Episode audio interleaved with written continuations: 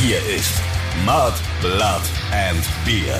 Der Emil Bulls Podcast bei Radio Bob. Fangen wir an, oder was? Fangen wir? Fangen wir an. Jawohl. Servus, grüß euch. Episode 3 unseres Podcasts Mud, Blood and Beer. Am Mikro heute für euch der Stefan Willibald Ernst Karl. und der Christoph Karl Eugen von Freidorf. Ja, wir sind heute nur zu zweit. Den einen haben wir verloren auf Ja, einen haben wir verloren, keine Ahnung. Ähm, der ist einfach nicht aufgetaucht, aber wir haben jetzt uns gedacht, wir fangen einfach mal an. Also James Roland Rich Richardson, sagt Richardson. Er der Richardson. Ähm, wo, wo auch immer du bist, ähm, liebe Grüße. Und vielleicht kommst du ja, ähm, ja in den nächsten Minuten noch irgendwie dazu. Also wir haben dein Plätzchen natürlich frei, ein Bier für dich ist kalt gestellt.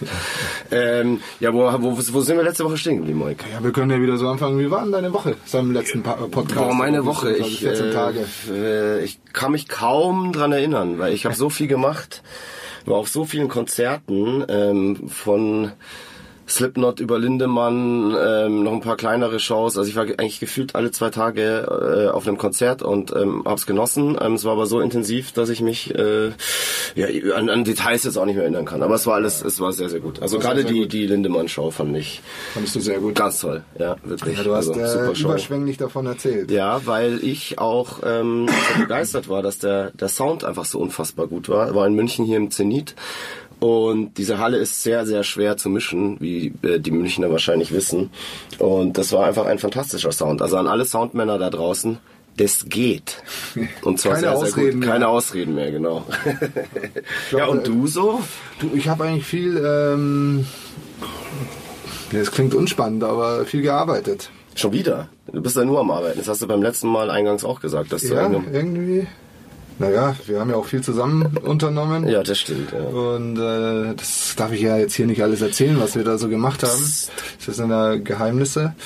Ja, und äh, tatsächlich war ich mal im Solarium. Du warst im Solarium. Ja, Ernsthaft? Warum denn das? ernsthaft. Ja, das äh, ist auch ein Geheimnis, darf ich auch noch nicht erzählen. Aber ihr werdet das Ergebnis dann irgendwann sehen. Das wird äh, sehr, sehr spannend. Also, Genau. Moik geht ins Solarium. Find Ich war zum ersten Mal in meinem Leben. Okay, und?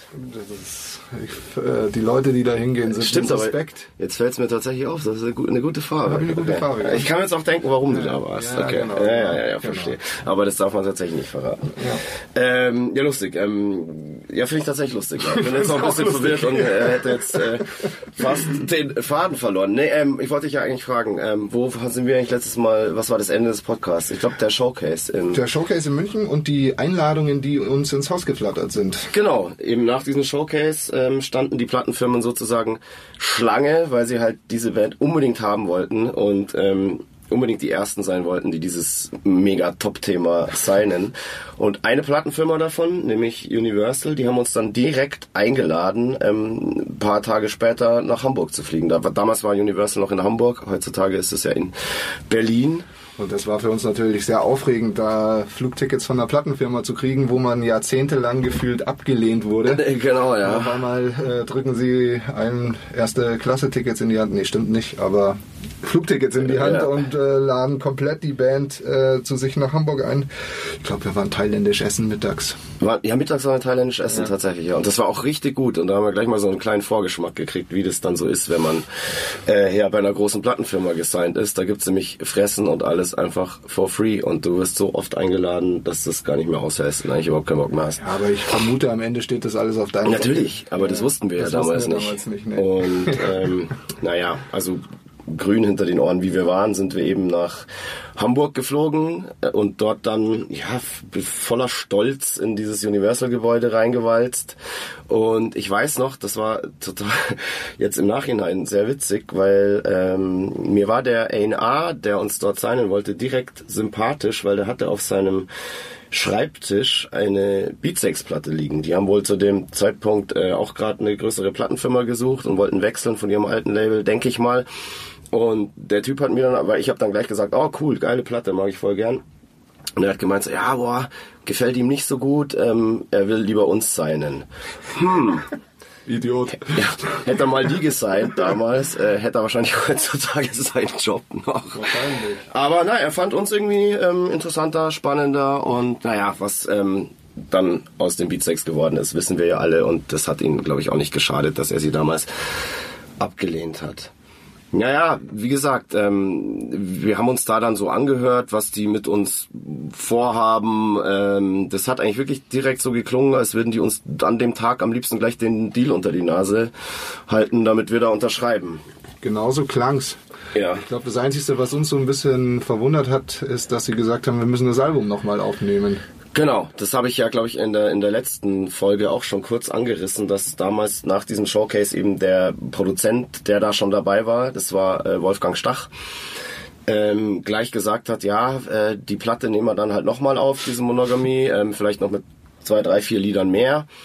Und ich habe mir ja eigentlich geschworen, ich werde nie wieder in meinem Leben eine Platte aufnehmen und äh, ja, jetzt musste ich dann die gleiche nochmal aufnehmen und da hatte ich halt natürlich überhaupt keinen Bock. Ähm, aber Mai, für einen, was tut man nicht alles für einen Plattendeal?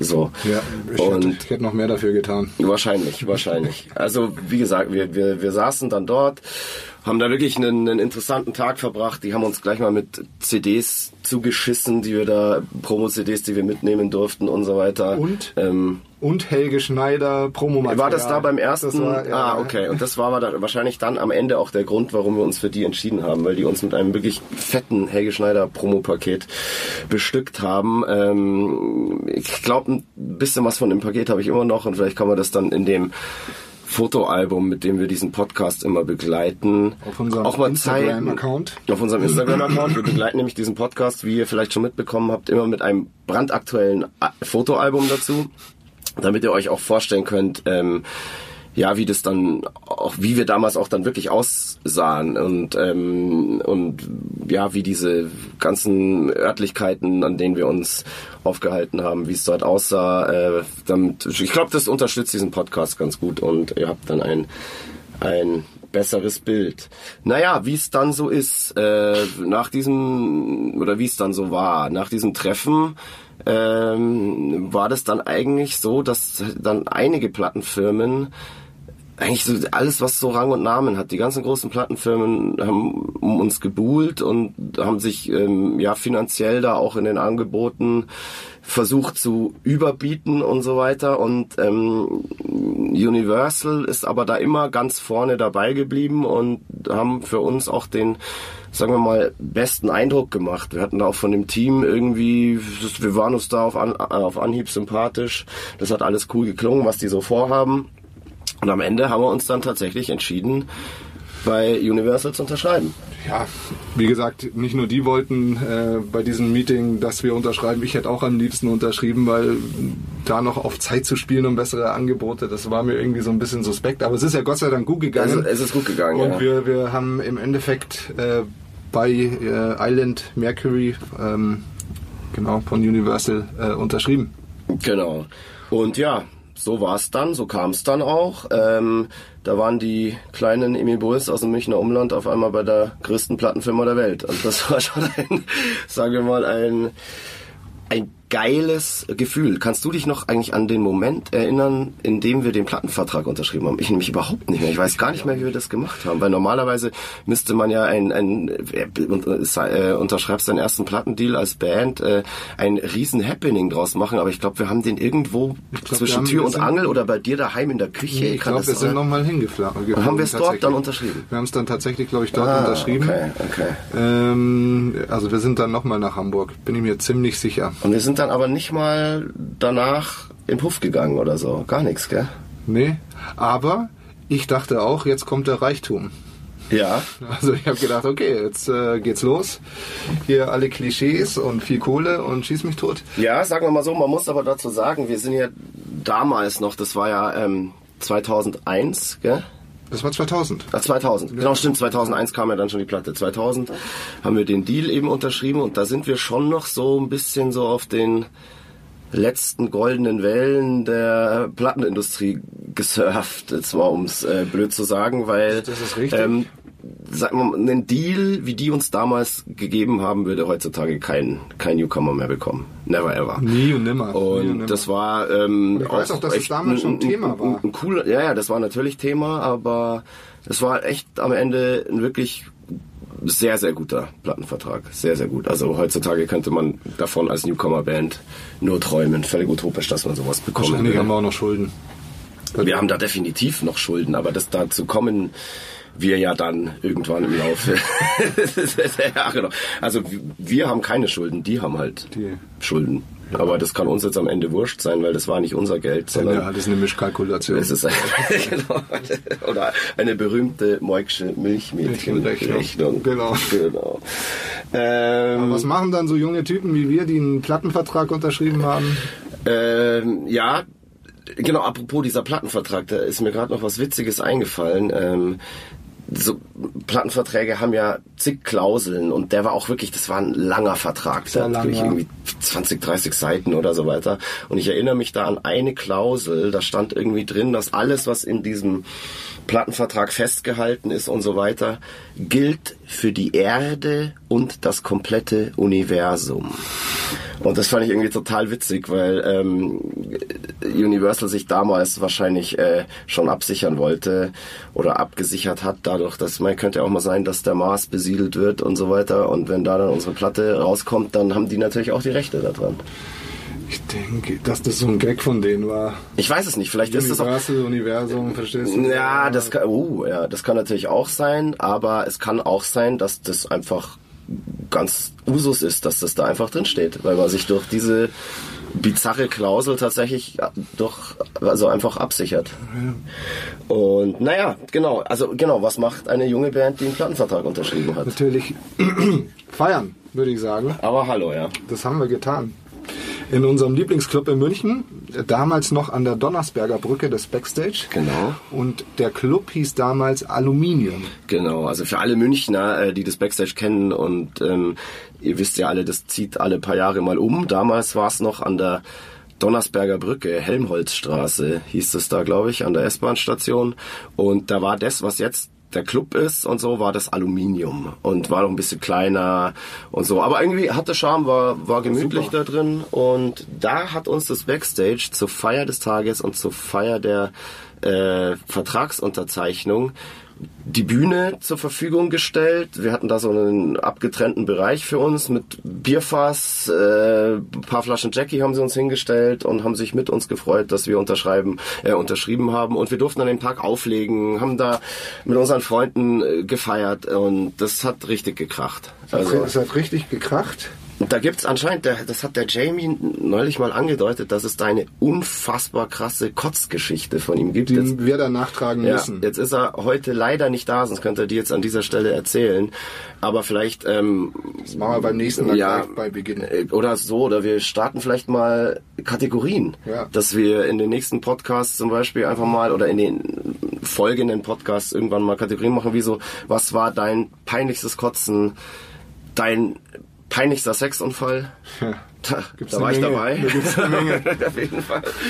Äh, irgendwie sowas. Und wenn ihr Ideen habt für äh, Kategorien, die wir hier starten sollen, äh, schreibt uns einfach an äh, bei Entschuldigung, an emilbulls.radiobob.de. Vielleicht habt ihr Anregungen oder auch Fragen, was euch interessieren würde, was ihr schon immer mal von uns wissen wolltet. Oder vielleicht seid ihr auch was heißt auch, vielleicht seid ihr ja erfahrene Podcastler, Podcasties oder was, wie, wie nennt man es eigentlich? Pod, Pod, Ich sag Podcast. Podcaster, Podcaster, Ter. Wir wissen es nicht und Podcastler. schreibt uns, ähm, sagt uns, was ihr von dem Podcast haltet, sagt uns, was wir verbessern können. Vielleicht habt ihr Ideen. Einfach an emilbulls.radiobob.de, weil wir sind Frischlinge, Neulinge hier in diesem Metier. Es ist erst unser dritter Podcast, aber es macht unfassbar viel Spaß und äh, ich hoffe noch auf ganz, ganz viele Folgen und dass uns der, der Stoff nicht ausgeht. Nein, der wird uns nicht so schnell ausgehen, weil uns gibt's 25 Jahre und wir erzählen diesen Podcast eben aus den letzten 25 Jahren. Es gibt Anekdoten, es gibt ja Fakten. Ähm, Wie diese Fete. Das ist ein Fakt. Das ist wir ein da Fakt. schön gefeiert haben. Äh, genau. Und ich glaube tatsächlich, ein Teil der Band hat in Tracht gefeiert. Ich weiß nicht mehr, ob ich. Doch, ich habe da glaube ich. Ich muss mal auf, auf den Fotos schauen. Es gibt sicher noch ein paar Fotos von der Party. Damals war das noch auswählen. cool. Ja? Ja. Heutzutage trägt ja jeder Tracht. Und Es damals stimmt. war das was Ja, Besonderes. Mike, du warst auch einer, weil wir da gerade so ein bisschen ausholen. Du bist schon, also früher so ein wirklich äh, Oktoberfest-Fetischist gewesen und da auch wirklich ja immer brav in Tracht hingegangen. Aber So ist es. seit paar Jahren boykottierst du diese Tracht, weil das Saupreis. Dass Saupreis die Tracht sich angeeignet hat. Genau. Und der Moik hat ja tatsächlich die Theorie, wo er wahrscheinlich auch gar nicht so Unrecht hat, dass die Leute, die auf der Wiesen in Tracht rumlaufen, sind eigentlich nur noch Saubressen oder Japaner. Was ja in Ordnung ist, aber ich mach bin nicht so der Faschingstyp und deswegen mache ich es auch am Oktoberfest nicht. Auf jeden Fall damals haben wir in Tracht gefeiert. Das Ja, du Bier- verkleidest dich einfach nicht gern, du bist einfach der reale Genau. Typ, so wie wir alle die realen Typen sind und deshalb Genau. gibt's diesen Podcast hier auch ehrlich und unzensiert und Unzensiert. unverkleidet. unverkleidet. Genau. Gut, äh, kurzer Ausflug in ähm, die Hard Facts von München. Warum geht ein Moik oder warum geht der Münchner an sich nicht mehr so gerne in Tracht auf die Wiesen? Ja, äh, apropos Wiesen. Ähm, wir haben gefeiert und äh, nach der Wiesen, nach dem Feiern kommt ja dann irgendwann auch die Ernüchterung und du musst wieder arbeiten gehen. Und es Genau. ging jetzt eben dran, die erste, in Anführungszeichen, Platte mit wirklich großem Label und so weiter aufzunehmen. Und Ich weiß noch, wir, wir ähm, wurden nach Köln bestellt. nach Köln, stimmt. Also wie gesagt, äh, Plattenvertrag war unterschrieben, äh, Produzent war am Start, eben das war dann der Wolfgang Stach, äh, von dem wussten wir eigentlich nicht viel, nur dass er ähm, damals schon die Guano Apes produziert hatte und äh, mit einer Band zusammengearbeitet hat, die wir einfach, von denen wir mega Fans waren, ähm, Such a Search. Such a, such a Search, Entschuldigung, meine Herren. Und genau, und haben wir gedacht, okay, Produzent, wir kommen zu dir. Und Wir der Wolfgang, dir und laden alles ein, was wir an Instrumenten finden, haben, uns ausleihen können, in ein großes Auto äh, und genau, war das, nach Köln. war das nicht schon unser eigener Sprinter? Nein, Noch nicht? nein, Ah, okay. Hatten wir den da noch nicht? Nein. Ah, krass. Ich dachte jetzt, wir sind mit Moby Dick hingefahren. Nein, nein. Aber für Moby Dick ähm, wird's auch noch ich ganz, wir hatten sogar so eine Orgel und so dabei. Ja, der Paul, Paul eben, ähm, den haben wir im letzten Podcast komplett vergessen. Wie äh, Paul, unser DJ, DJ Sam So, ist in die Band gekommen. Eigentlich damals, als wir bei dem Emergenza-Ding mitgemacht haben, bei diesem Bandwettbewerb, den wir in der letzten Folge schon angesprochen haben. Und wir haben den eigentlich nur angeheuert, um ein bisschen Bandwettbewerb zu um den. Bandwettbewerb zu gewinnen, weil äh, so ein DJ macht halt auf jeden Fall was her und äh, das war von uns, glaube ich, ein taktisch sehr, sehr kluger Zug, ähm, den Paul für diesen Bandwettbewerb anzuheuern und das hat ja dann so gut geklappt, wie wir alle wissen, dass der Paul dann eigentlich gar nicht mehr gegangen ist. Ich so, glaube, ihm einfach- hat Spaß gemacht, er hatte Bock. Was man dazu sagen muss, ist, dass der Paul selber schon in wahrscheinlich zig Bands äh, als Musiker gespielt hat und selber ein herausragender Gitarrist, äh, Sänger und, und ja, eben DJ. und, und eben DJ ist, genau. Und ähm, das war dann auch eine Ehre für uns, dass Paul gemeint hat, ja, er bleibt da. Und war auch immer einer, der hohen kreativen Output hatte.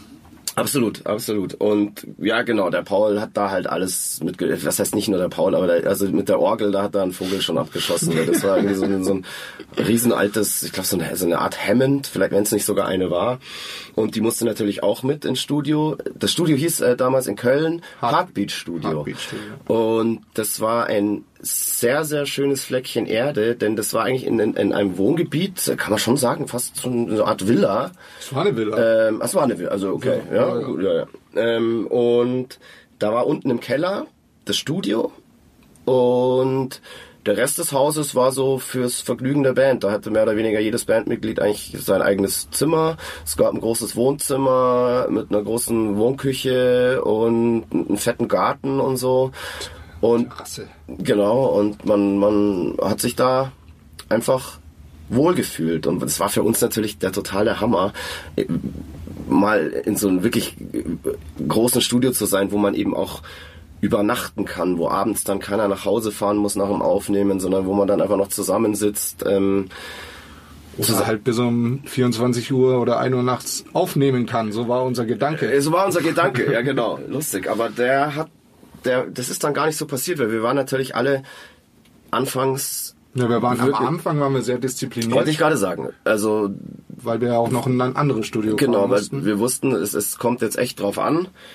Wir machen jetzt mit einem Major im Rücken unsere, unsere erste Platte und da ist man natürlich erstmal auch diszipliniert und steht früh auf und die erste Phase in diesem Studio, in diesem Aufnahmeprozess war eben, wir sind von diesem Studio dann noch in ein anderes Studio immer gefahren, so ein paar Autobahnausfahrten weiter, in das Dirks Studio. Und dieses Dirks Studio hatte den Vorteil, es hatte einen riesen Aufnahmeraum, in dem wir alle zusammen jammen konnten und das Schlagzeug so weit aufbauen konnten, dass das schon also mikrofoniert und Aufnahme ready war. Wir haben im Endeffekt an den Arrangements von den Songs gearbeitet. Genau. Wenn es dann gepasst hat, hat der Fini dann gleich. Äh genau, hat das dann direkt aufgenommen. Gibt es dann auch Bilder davon? Apropos Bilder, ich hatte nämlich mal, ähm, ich hatte da ein ganz lustiges Erlebnis in diesem Studio und zwar saß ich in diesem Aufnahmeraum und auf einmal war es so, boah fuck, das ist doch der Aufnahmeraum von der Thumb-Platte, die ich damals so abgefeiert habe, war das Exposure? Kann das, muss ich, ja, ja muss ich nochmal nachschauen. Und da gibt's in dem Booklet eben ein, ein, ein, ein Bild und äh, da steht die Band eben in diesem Aufnahmeraum und ich war auf einmal so, boah, fuck, das ist ja der Aufnahmeraum von einer meiner Lieblingsplatten. Hier kann gar nichts schiefgehen. Und äh, hatte, hatte gleich ein super Gefühl, war mega stolz drauf, dass wir da auch sind. Und ja, wie Moik gerade schon sagte, wir haben da dann, ging es eigentlich primär drum, um die Songs noch so ein bisschen auszuarrangieren, eben mit unserem Produzenten, dem Wolfgang zusammen. Und dann eben dort auch direkt die Drums aufzunehmen. Da gab's den Clemens Matznick, glaube ich, oder so weiter. Der war damals der ähm, Drum-Tech sozusagen, der Drum-Supervisor, der sich da eigentlich nur um den Drum-Sound gekümmert hat und die dann auch zusammen mit unserem äh, Commander Oliver Sroveleit, der so die rechte Hand unseres Produzenten war, haben die das dann getrackt und so weiter. Und ich erinnere mich daran, dass der Clemens ähm, Papierflieger. die ganze Zeit eigentlich Papierflieger gebastelt hat. Muss ich mal Zeit. schauen, ob ich da noch ein, noch ein Foto finde. Ja, da glaub, haben der hatte sogar ein Buch. Ein Faltbuch. ja, irgendwie sowas. Irgendwie ja, sowas hatte der. Ja, ja. Ein, ein Fuchs. Also hat er echt einen super Job gemacht. Eine Koryphäe am Ja, Schlagzeug. absolut, ich erinnere mich auch dran, es war ein, ein wirklich sehr sympathischer, sehr sympathischer Typ. Und in diesem Dirk-Studio haben wir dann so, weiß ich nicht, die ersten zwei Wochen der Aufnahmen so verbracht, würde ich mal sagen, oder? Ja, würde ich auch sagen. Also bis, bis das Schlagzeug äh, dann fertig war, waren wir dort und wir mussten dann, glaube ich, auch fertig sein, weil dann, glaube ich, irgendeine Herbert Grönemeyer DVD-Präsentation irgendwie da auch Ja, das stimmt. war. Ja, ja. Und dann durften wir eh gar nicht mehr weiter in diesem Studio sein. Genau, weil wenn oder der so Herbert nur- kommt, dann ist natürlich... Wenn der Äh, Verbi kommt, dann, ist, dann- dann, haben die Bulls ähm, Sendepause. genau. Und wir mussten wieder in unser kleines, aber feines Heartbeat-Studio zurück. Da kann man an der an der Stelle, äh, ich weiß nicht, ob sie es hört, aber da gab es sozusagen die gute Seele des Hauses. Die Edith Grau. Die, die Edith Grau, genau, die hat daneben angewohnt und ich glaube, war die Schwester Paul. vom Studiobesitzer, von Paul Grau, auch selber Musikproduzent.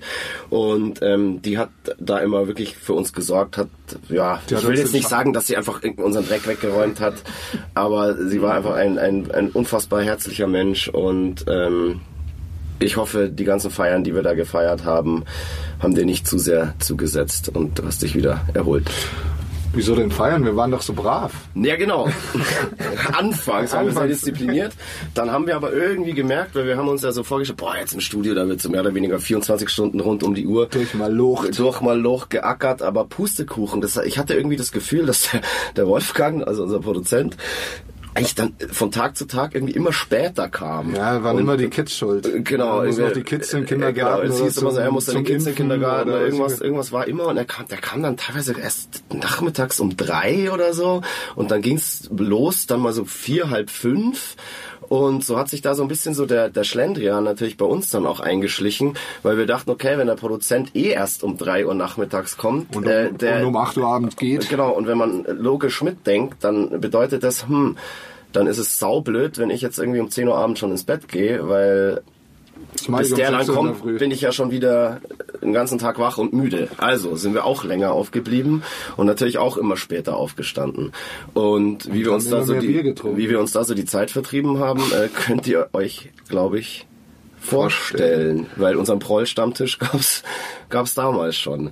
Und das Coole war, dass wir damals ähm, ganz viele Freunde hatten, die das natürlich auch voll super fanden, dass jetzt ihre Homies eine Band mit Plattenvertrag haben und da in Köln im Studio sind. Und die wollten uns alle besuchen. Die wollten uns supporten und unterstützen. Und Genau. macht man das natürlich mit, ein, mit einer Augustiner-Bräu-Achse? Ja, wir haben das dann immer die Augustiner-Achse genannt, Genau, weil am am Wochenende kamen dann immer die Kumpels und so weiter und haben uns halt ja, einen Wochenvorrat Bier aus der Heimat mitgebracht und durften dann auch haben bei uns gepennt. äh, Wir haben da gefeiert und da ging's wirklich zu wie in einem, wie sagt man, Hühnerkäfig.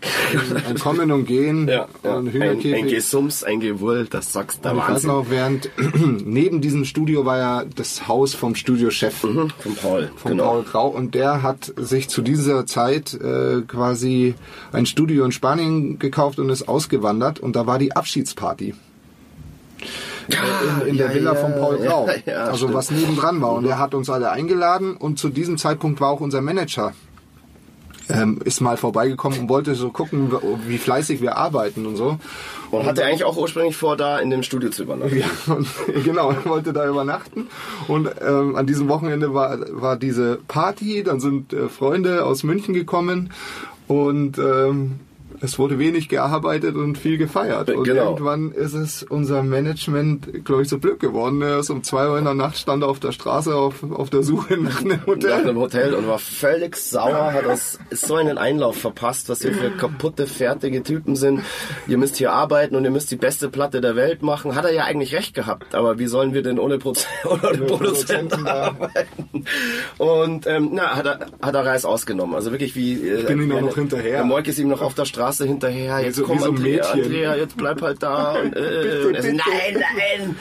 Er haut jetzt ab und hat sich irgendwo ein Hotel Oh, gesucht und genau, ja, irgendwas äh, Italienisches hat er mir noch hinterher geschimpft und ja, genau. So Aber, es war, war, aber es, für uns war es natürlich sehr wichtig, dass wir da Bier aus der Heimat bekommen haben. Nichts gegen das Kölsch, aber wir sind nun mal und werden es immer bleiben Münchner und ähm, brauchen ab und zu mal ein helles. Genau, das stimmt. Und genau, was eben auch so geil war damals, äh, in unserem Plattendeal verankert war auch irgendwie so eine Klausel, oder was- das war glaube ich auch damals gesetzlich Das ist gesetzlich so. geregelt. Ähm, so einem immer noch, oder wie? Oder bei so einem Nee, Vertrag war das bei, also? Es war ja ein Künstlervertrag, kein Bandübernahmevertrag und als Künstlervertrag musst du quasi dann von deinem das ist Arbeit- Künstlerexklusivvertrag hieß. Künstlerexklusivvertrag musst du ja dann von deinem Arbeitgeber quasi ja, ja, äh, ist- versorgt werden. Ist klar. Und das nennt sich dann per Diems. Also das heißt, es stand jedem Bandmitglied, glaube ich, das waren damals ja noch D-Mark-Zeiten, es waren so um die 30 Mark. 46 Mark. 46 Mark. Also ein Fuffi am Tag Also 25 zur Verfügung als äh, Verpflegungspauschale sozusagen. Und naja, ähm, das hat jeder äh, hat diese Verpflegungspauschale halt anders investiert. Ich habe mir eigentlich jeden Tag, glaube ich, eine Familienpizza bestellt beim Mediaservice. Beim Mediaservice, ja. Ähm, ja, Süß-Sauer. Genau, wir haben vorhin gerade überlegt, wie wir eigentlich auf den Albumtitel Angel Delivery Service gekommen sind. Ähm, so hieß ja die Platte dann am Ende. Weiß ich gar nicht mehr wirklich, aber der Moik hat gesagt, vielleicht hing es ja unterbewusst mit dem Kölner Media Service zusammen, bei dem wir permanent bestellt haben. Ich mir von diesen Per Diems halt immer gleich eine Familienpizza jeden Tag. Der Jamie ist, glaube ich, jeden Tag in die Stadt gefahren, hat sich CDs gekauft. Also er war eigentlich so der Einzige, der was Vernünftiges mit der Kohle angestellt hat. Ähm, du? Ich habe sie verfressen und versoffen. Du hast sie verfressen? Ja. Der Fini oder so, der hat das wahrscheinlich alles gleich Das gespart. Also es ist So, hat genau. sein Studium damit finanziert. Genau, dann ähm, am Ende sein Studium damit hat deine Reste finanziert. immer aufgegessen. Genau, meine genau. Äh, ja, das war das war echt eine schöne Sache. Also das war für uns vor allem in dem Alter auch ähm, einfach ein Fuffi am Tag zum Verprassen. Das war Wahnsinn. Und dann haben sie uns nochmal Kohle gegeben, weil unser Equipment so schrottig Stimmt. war, dass unser Produzent gemeint hat, hey, wir könnt, ihr könnt mit dem Zeug nicht aufnehmen, das ist echt Müll. ja, Und dann ähm, hat unser Management dann nochmal ein bisschen Kohle für neue... ja was heißt ein bisschen? Das waren glaube ich immerhin 10.000 Mark oder Ja, so, ja. die da nochmal Ja, sei, ja, bisschen halt. Ja, ein bisschen. für heutige Verhältnisse ein bisschen. Äh, für- nee, das war neues Equipment das war, echt, rausgelassen. das war echt alles cool. Ähm, stimmt, da haben sich dann äh, der Chrissy und Dude, äh, glaube ich, zwei Mesa-Boxen gekauft. Jamie Ampeg. Jamie die Ampeg. Den- Das komplette Ding, ja, stimmt. Ja, ja. Krass. Ich bin am schlechtesten weggekommen. Ich habe überhaupt nichts davon gekriegt. Ich, ich hatte nur die Box. Ja, ich gar- ich gar der nichts. Chrissy den Rectifier und, den, und der Jamie. Ja, das müssen wir nochmal, da kriege ich noch Geld von euch zurück. Ja. nee, nee, nee. nee, das habe ich ja äh, durch die Au- Augustiner-Achse auch, ähm, auch reingesoffen und so weiter. Apropos Augustiner-Achse, das war sehr gut, weil dieses Bier, ähm, sagen wir mal, wenn man das nicht gewohnt ist, kann es einem sehr, sehr zusetzen. Und hier der, unser Commander Soveleit, die rechte Hand unseres Produzenten, ja, ist eines Abends mal im, in die Fänge dieses Getränks gekommen.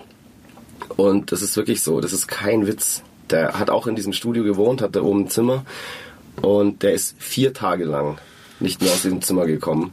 weil ihn dieses Bier einfach so dahin gerafft hat, dass er einfach die Welt nicht mehr verstanden hat. Gibt es, glaube ich, auch noch Fotos. Fotos. Ja, ja, ich glaube schon. Sicherheit. Also, mit ähm, Sicherheit. War ein schöner Abend. ja, ja. schöner Grüße auch hier an den Commander Soveleit an dieser Stelle. Ein wirklich ganz, ganz herzzerreißend, liebe. Feiner Typ. Feiner Typ. Hab ich sehr Einfach- gern gemocht. Ja, absolut. Und ja, was haben wir denn in dem Studio noch so gemacht, wo wir eh gerade schon beim, beim Kohle verprassen sind und so weiter? Einmal, eines Tages kam mal die Plattenfirma und hat, Genau. hat, hat uns im Stu- im Studio Wir wollten besucht. halt hören, wie weit wir sind Genau. und wie es klingt und so. Genau, und äh, unser Produzent, also wir waren eigentlich noch gar nicht so weit, wie der das den vorgegaukelt hat, aber das hat er ganz gut gemacht. Also die haben, die haben nichts davon mitgekriegt, dass wir da eigentlich kaum arbeiten, sondern Wir hätten mehr gearbeitet nochmal. Also es lag nicht an uns. Es lag nicht an uns, sondern an den Kids vom Wolfgang. also ihr Kids, aber ihr seid ja mittlerweile auch erwachsen. Ähm, Genau, geht- apropos Gelfer, die Plattenfirma kam dann und jeder, der sich so vorstellt, wie das für eine junge Band bei einer Plattenfirma ist, dass die Plattenfirma da wahrscheinlich in den Song, in die Songs reinredet und mitreden will und so weiter. Nö, das war gar nicht so. Also wir hatten da immer freie Hand, die haben uns da eigentlich überhaupt nichts vorgegeben, was Die ich auch echt einfach mit uns einheben gehen. Genau, was ich total cool fand. Wir konnten da machen, was wir wollen. Ähm, die haben uns da künstlerisch gar niemals zu keiner Zeit reingeredet und dann sind wir halt essen gegangen. Und wo geht die Plattenfirma hin? Ich glaube wahrscheinlich zum teuersten Italiener Kölns. Und ich weiß es noch, wir saßen an so einem großen Tisch und die haben angefangen zu bestellen, zu bestellen. Und, und wir, wir Bandmitglieder haben uns, schauen so in die Karte und da glaube ich, irgendwie damals eine, irgendeine beschäbige Vorspeise schon 25 Mark gekostet und keiner hat sich getraut, irgendwas zu bestellen. Bis irgendwann mal so äh, Produzent zu uns gesagt hat, ja Jungs, was ist denn? Traut ihr euch nicht? Und ich so, ja nee, weil das ist einfach äh, Zu teuer. ist zu teuer. Und, ja, und dann kam es so, hey, ihr habt jetzt einen Plattenvertrag, ihr seid jetzt Rockstars, gewöhnt euch dran. Und dieses genau. gewöhnt euch dran muss er nicht zweimal sagen, weil dann, da haben wir bestellt. Und äh, auf jeden Fall war das eine, eine Zeche, dass die Oma mit den Ohren schlackert. Ja, absolut, das weiß ich auch noch. Aber hat, hat er die Plattenfirma damals gezahlt, erstmal, am Ende mussten wir das, das stand das natürlich auch auf unserer Rechnung. Und, und, aber da, das merkt man dann erst später, das merkst, merkst du erst später. dass man selber das bezahlt. Wenn sich die anderen die im Ernst voll Ja, ja gut, und dann haben wir da so in dem Heartbeat-Studio weiter vor uns hingebastelt. Und dann kam auf einmal die Möglichkeit, während dieser Studiophase ähm, ein paar Shows zu spielen. Und zwar zum einen äh, auf der Border Week in Val Thorens in Frankreich. Das gibt's immer noch tatsächlich. Da war ich nämlich vor ein paar Jahren erst wieder. Und dann ein paar Support-Shows mit Such a Search, eben diese Band, die wir vorhin schon genannt haben, von denen wir alle Fans sind. Und das war natürlich für uns der absolute Knaller. Wir hatten davor, glaube ich, schon zwei Shows vor dem schon, Studio mit äh, denen In gespielt. Lindau und Ulm. Das war im Oktober. Ja. mit denen gespielt und dann fanden sie uns irgendwie scheinbar ganz sympathisch und so und dann haben sie uns eben nochmal eingeladen für die Show Shows in Leer, Braunschweig und, Hamburg. Hamburg. Das war dann Genau. Kurz vor Weihnachten und wir Das war sind eben eine sehr spannende Rutsche, Absolut. kilometermäßig ähm, Ja, wir sind erst ja von Köln nach Thorens gefahren, dann Genau. nach Frankreich. Das sind so knapp 1000 Kilometer und dann mussten wir aber dann direkt von Thorens nach Leer und das waren dann glaube ich 1500 Kilometer. Und jeder, der schon mal Nightliner gefahren ist, weiß, das ist schon echt eine lange Strecke. Aber das war total geil, weil es war ja auch unsere allererste das Nightliner-Rutsche. allererste Mal Nightliner fahren. Und das war natürlich mit einer der chefigsten Momente, wo dich zum ersten Mal in deinem Leben, in deiner Musikerkarriere so ein fetter Tourbus abholt. Und bei uns ist es eben dann auch noch so geschehen, der hat uns direkt vom Studio abgeholt. Also chefiger geht's eigentlich gar nicht. Und Du, ich weiß auch noch, du wieder mit deiner Familienpizza, die hast du mit an Bord genommen. Genau, genau. Ich habe hinten schön die Lounge geschmückt mit, ähm, es war ja gerade Weihnachtszeit, ähm, mit äh, Weihnachtsutensilien, die ich kurz davor auf der Universal Weihnachtsfeier geklaut habe. Es waren so zwei so, so Schneemänner und ein paar Girlanden und so weiter. Und da habe ich schön die Nightliner Lounge ähm, geschmückt und da sind wir dann eingestiegen und da haben wir uns also gleich vom, vom ersten Moment an wohlgefühlt und Wohlgefühlt. einfach gecheckt, boah, Nightliner fahren ist genau unser Ding und es ist für mich bis heute auch immer noch das beste Verkehrsmittel, um zu reisen. Es ist die beste Art und Weise zu reisen, weil du hast eine fahrende Kneipe, du kannst ins Bett gehen, wann du willst und egal wann du ins Bett gehst oder wie lang du trinkst und feierst, du wachst immer da auf, wo du hin musst. Und das ist so ein, ein perfekter, wie sagt man, es ist von, von, ähm, von der Effizienz einfach äh, 100 Prozent. Ich kann mich noch erinnern, ich bin, glaube ich, als allerletzter ins, ins Bett, weil ich es nicht fassen konnte, äh, wie geil das ist. Wie geil das ist, ja. Dann bin ich aufgewacht und war in den Alpen. Ist weit Ja. Alpen? Schon. Ja, natürlich. Schon, ja. ja, ja. Ja. Die französischen Alpen. Ja, genau. Und, hab das weiß ich auch. Das Schnee. weiß ich auch noch. Ich habe auch aus meiner Koje rausgeschaut und es war äh, blauer Himmel und du stehst mitten in den Bergen und das war einfach brutal. Aber die Fahrt dahin, die war auch insofern brutal, weil es war ja unsere, unsere allererste Nightliner-Fahrt. Wir wussten überhaupt nicht, was da so abgeht, wie man sich in so einem Bus irgendwie benimmt. Also klar haben wir vom Busfahrer kurze Instruktionen gekriegt, also im Bus bitte nicht scheißen und so weiter. Das war's dann aber schon. Und dann war das eben total absurd. Dieser Busfahrer, der hat halt während der Fahrt einfach permanent gekifft. Ja. Und wir haben uns aber da, normal, wir oder? haben, ja, weil wir halt auch einfach nicht wussten, wie Nightliner-Fahrer sind. Also uns hätte das wahrscheinlich irritiert, wenn ein Linienbusfahrer kiffen würde, aber in dem Moment war das halt so, aha, okay, Nightliner-Fahrer sind halt so, die Sind so. kiffen halt so. Und der hat uns dann, glaube ich, äh, auch vorne während der Fahrt am Lenkrad Dübel gedreht und dann hintergereicht. Und das waren solche krassen Fackeln, dass das wirklich alles zu spät ist. Das weiß ich noch. Und dann war es immer so, dann hat er kurz, wenn irgendwie eine Grenze kam oder so, äh, ja, hat er kurz eine Durchsage gemacht, ja, falls irgendjemand was dabei hat, was hier nicht sein sollte, dann verschwinden lassen. Und wir so cool. Sympathisch, irgendwie, sympathische Zunft. Ähm, also heutzutage wäre das was, äh, wenn ich Komplett in den. Bus einsteigen würde und der Fahrer kifft am Steuer, dann würde ich sofort bei der Company anrufen und sagen, hey, nee, Ja. geht gar nicht. Neuer Aber bitte. damals war das halt, war für uns halt äh, völlig normal und cool und wir fanden es witzig und können solche Anekdoten jetzt auch erzählen und finden es immer noch witzig im Nachhinein. Und ich bin auch froh, dass wir es alle überlebt haben. Äh, Der ist super gefahren. Der ist also ich hatte keinen. Vergleich zu dieser Nein, Zeit, der, aber- der, vielleicht ist der aber auch nur so super gefahren, weil wir einfach so stramm immer waren, dass wir einfach so gut geschlafen haben. Und ah, nee, der ist schon super gefahren. Der ist nee, super Ja, gefahren. Im Vergleich zu denen, die wir dann danach teilweise hatten, ähm, Ja. ist der wirklich super gefahren. Ja, das war dann so die erste Nightliner-Fahrt. Hätte schöner schöner nicht sein können. Und dann haben wir, genau, Walter Borderweg, äh, das war amazing da, da geht's halt um Snowboarden und Party machen und wir haben da gespielt. Äh, War eigentlich ein sehr illustres äh, Line-Up da. Da haben neben Blumentopf uns haben echt Liquido Doggy Dog noch gespielt. Genau, mit, ja. denen hatten wir dann eine, eine wirklich sauwitzige Zimmerparty noch bei denen auf dem, auf dem im Apartment.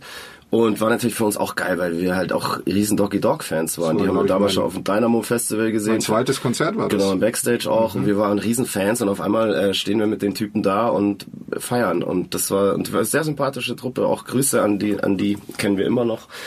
Und man begegnet sich hier auch des Öfteren. Und das war für uns natürlich, als wir waren da wie so kleine Fanboys und fanden es cool. Geil, jetzt hängen wir mit Doggy Dog rum. und Liquido und echt. Also das Ja. fand ich nicht so cool, aber Ja, also bei echt hat's halt so ein bisschen gedauert. Gell? Die, die hatten da auch Pech, die wurden da glaube ich sogar, sogar ein bisschen mit Eiern beschmissen. Ernsthaft? Ja, ja, wenn ich mich recht entsinne. okay. Nee, ähm, ich wollte die jetzt auch überhaupt nicht dissen. Nee, ich mag Weil ich äh, das auch eine super Band finde. Ja. Muss ich jetzt äh, muss ich echt mal sagen. Und äh, ich fand Kim Frank auch immer einen tollen Frontmann und auch seine. Ich war sogar mal auf, äh, auf einem echt Konzert. Zweimal schon. Oh, Und einmal auf dem Kim Frank Solo-Konzert. beim, beim Rewe Sommerfest oder was? Einmal tatsächlich.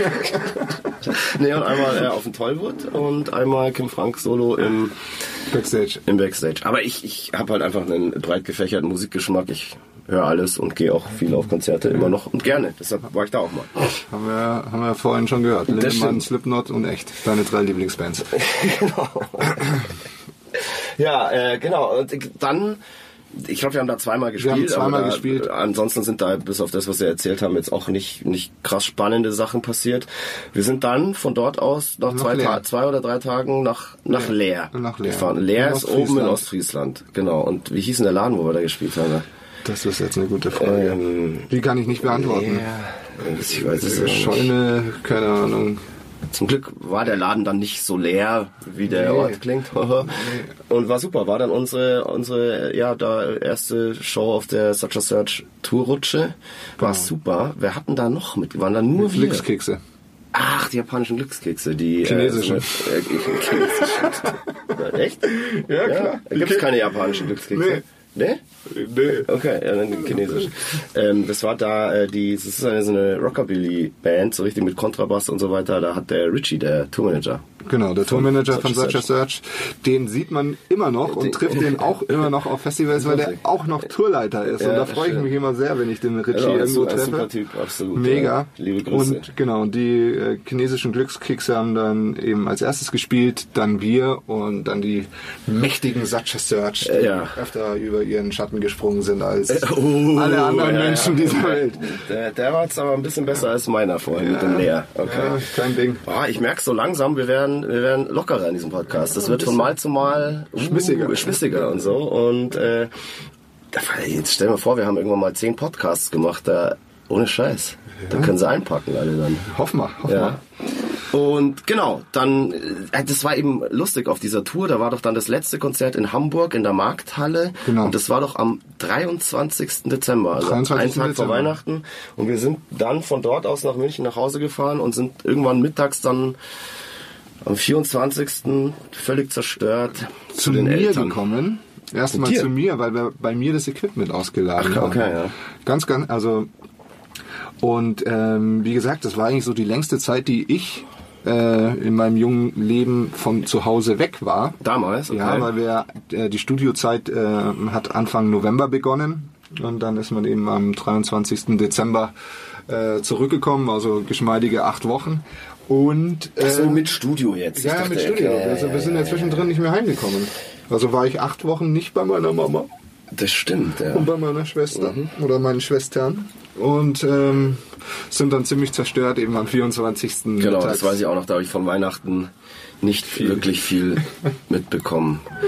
Genau, und dann nach, weil wir waren ja mit dem Album noch gar nicht fertig. Äh, diese, diese Tour kam ja so, weiß, so, weiß ich nicht, im, im letzten Drittel von den Aufnahmen irgendwann, oder? Oder in der Hälfte? Keine Ahnung. Die, die, das war, ja, ich würde sagen, im Ist letzten. Drittel. Im letzten Ja, Drittel. sag, sag ich doch. Ja, ja. genau. Und wir sind dann wieder Anfang 2001 dann, also kurz nach Weihnachten, kurz nach Silvester, wieder nach Köln ins Heartbeat Studio zurück und haben da dann den, den Rest der Platte aufgenommen. Genau. Und waren dann fertig, wann? Ja, ich denke, dass wir Ende Januar fertig waren und äh, zum Mix. Äh, Genau, dann ging es nämlich an den Mix. Aber bevor jetzt diese Podcast-Folge zu lang wird, sagen wir in den Mix, das erzählen wir euch dann wir fixen, fix it in the mix. Fix it in the Mix. Das war immer Wolfgangs. Wolfgangs Lieblingsspruch. Und wir wussten, wir gehen zu Ron- Ronald Prent in die Galaxy Studios. Auch ein Typ, der Belgien. schon nach Belgien, der auch schon Sachen wie damals die ersten Rammstein-Platten gemischt hat, eben auch die Guanapes gemischt hatte, Such a Search gemischt hat, ein, ein Mixer, der, mit dem der Wolfgang auch schon oft zusammen gearbeitet hat und wie das dort dann so war, Und warum auch Rammstein eine Rolle spielt. genau. Zwei oder drei vielleicht sogar.